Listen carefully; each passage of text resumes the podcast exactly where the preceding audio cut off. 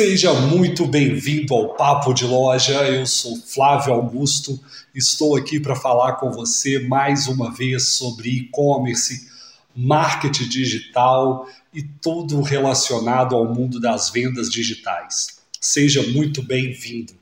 E hoje o nosso assunto é sobre garibada ou guaribada. Eu não sei se você já ouviu esse termo, mas é um assunto bem interessante. Acredito que você vai gostar. Bom, essa palavra aí, aqui em Belo Horizonte a gente fala mais garibada, então eu vou falar do jeito que eu aprendi a palavra. É, tem uma, um ótimo vídeo aí do Boris Casoy, eu vou ver se eu coloco ele lá no nosso grupo do Telegram, explicando a origem desse termo, garibada.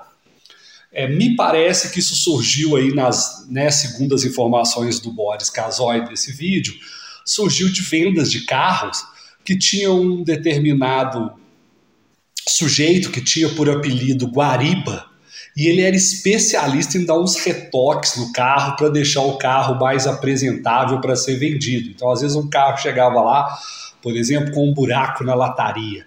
Esse camarada era tão fera que ele ia lá com papelão, enfim, pintava, arrumava e ficava bacana para vender o carro assim, né? Bacana entre aspas aí, né?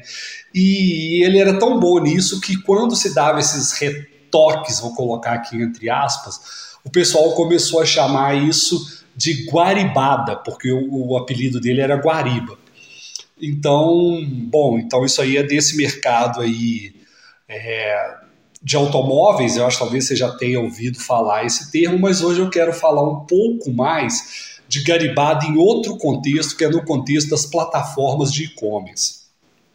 Porém, antes disso, eu só queria te contar um caso que eu acabei associando com esse termo garibada. É, apesar talvez das pessoas não usarem exatamente esse termo, mas me parece que é muito próximo.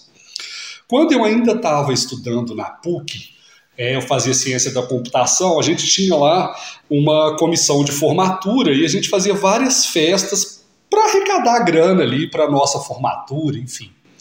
E a gente fazia muito festas num, num bairro aqui de Belo Horizonte que se chama Savassi, lá tem vários barzinhos, várias boates e tal. E a gente sempre estava atrás de algum lugar para fazer festa e tal porque normalmente esses lugares davam a bilheteria para a gente, era uma forma da gente arrecadar valores ali para a nossa comissão de formatura.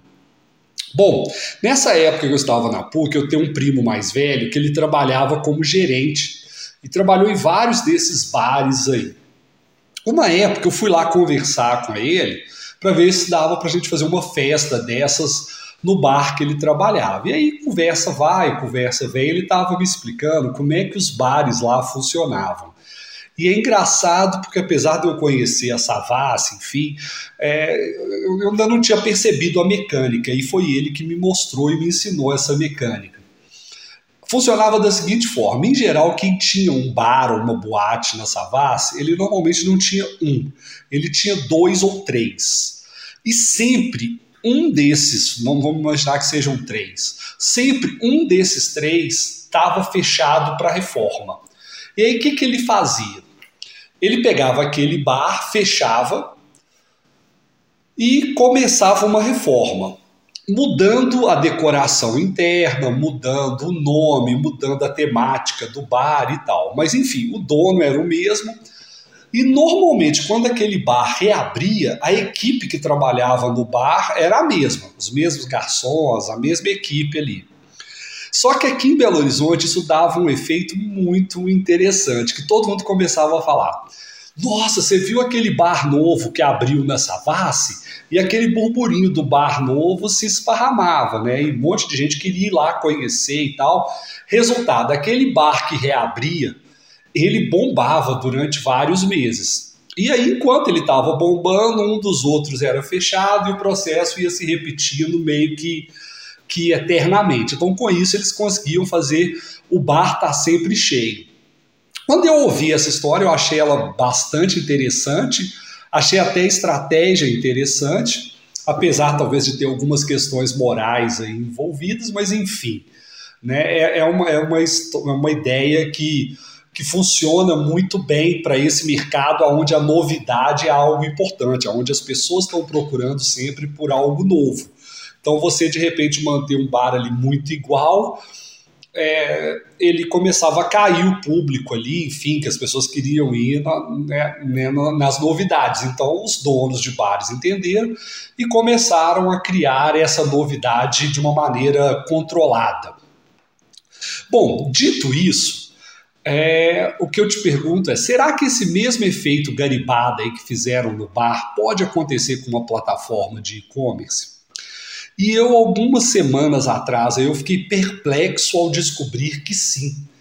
E eu resolvi compartilhar isso aqui apenas para que todos vocês né, que escutam aqui o Papo de Loja possam ficar mais conscientes aí do que, que acontece no mercado e às vezes não ser enganado por um efeito garibada desse, porque se você comprar um carro garibado, né, provavelmente uma hora você vai descobrir que o carro tinha um furo, tinha um problema e que só fizeram ali um despiste ali para vender o carro.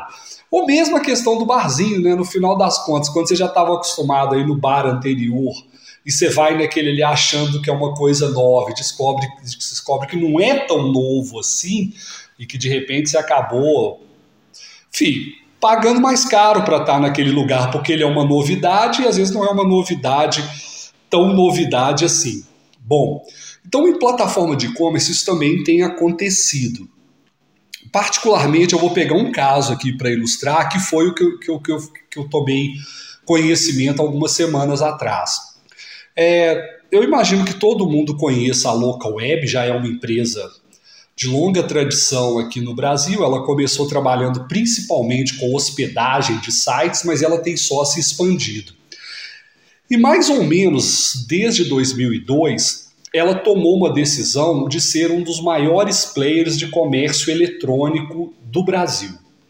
E como é que ela está fazendo essa trajetória? Né? Na verdade, assim, eu, eu nem sei se, se as pessoas em geral têm essa associação de local web com, com e-commerce. Talvez não.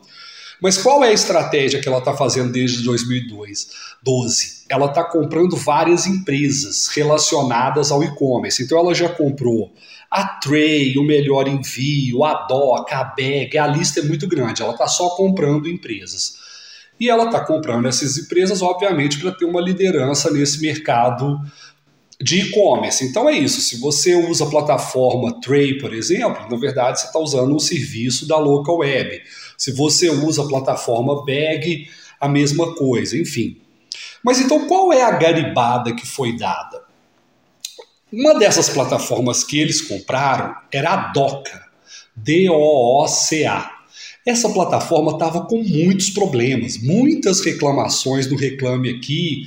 Basicamente, eles tinham, assim, o Reclame Aqui normalmente tem uma nota de 0 a 10 ali, que avalia as reclamações, eles costumavam ter notas na faixa de 5, talvez um pouco mais baixo. E muitas reclamações mesmo. E parece que quando a Local Web comprou, a situação ficou pior. Então, nessa época que ela foi comprada pela Local Web, aqui na Bertoldo mesmo a gente recebeu muitos clientes da DOCA insatisfeitos, querendo mudar de plataforma. Inclusive, alguns dos nossos clientes são oriundos da DOCA, porque realmente eles estavam com muitos problemas e vieram para cá. A pergunta é: como que se faz uma garibada numa plataforma como a DOCA?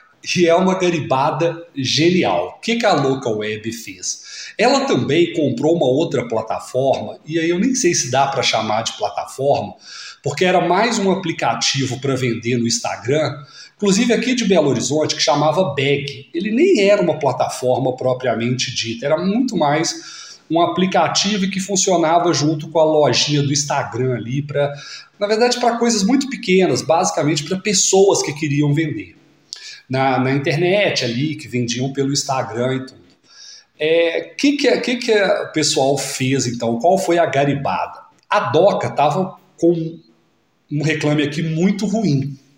Igual eu falei, na faixa de 5. O que, que eles fizeram? Sumiram com esse nome Doca Commerce e transformaram ela em Bag Pro. E aí a Bag Pro é exatamente a Doca.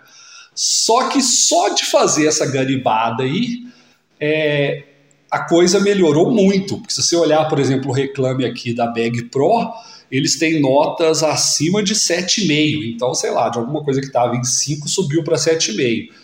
É, mudou muita coisa? Não, é exatamente a mesma plataforma, mas, enfim, eles estão divulgando como se fosse uma coisa completamente nova, uma plataforma muito boa. Então eu resolvi compartilhar isso aqui com vocês hoje. Primeiro, porque basicamente a mídia especializada em e-commerce não fala sobre esse tipo de assunto, fala só quando uma empresa é comprada, os valores envolvidos e tudo.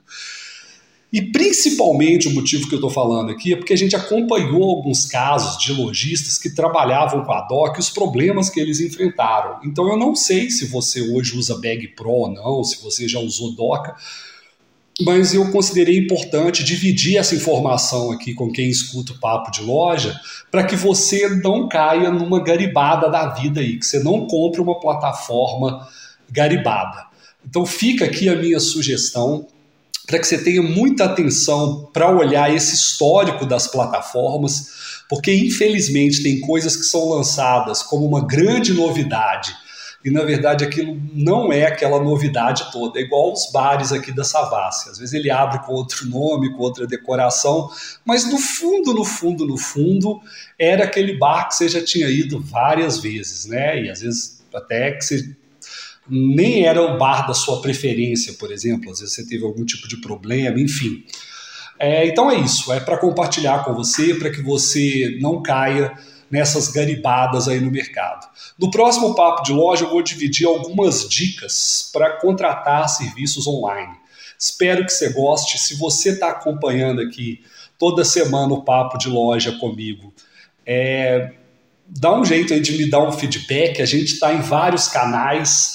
É, tanto de podcast, quanto no YouTube, quanto no Telegram. Em qualquer um desses aí, me dá um like lá para eu saber que você está gostando. É, deixa seu comentário, se possível, lá no YouTube. Eu vou ler esse comentário. Se tiver algum assunto que você quer que eu trate, vai ser um prazer ouvir a sua sugestão e tentar te atender aqui, trazer esse assunto aqui para o Papo de Loja. Bom, o meu, né, o meu assunto de hoje era esse. Espero que você tenha gostado.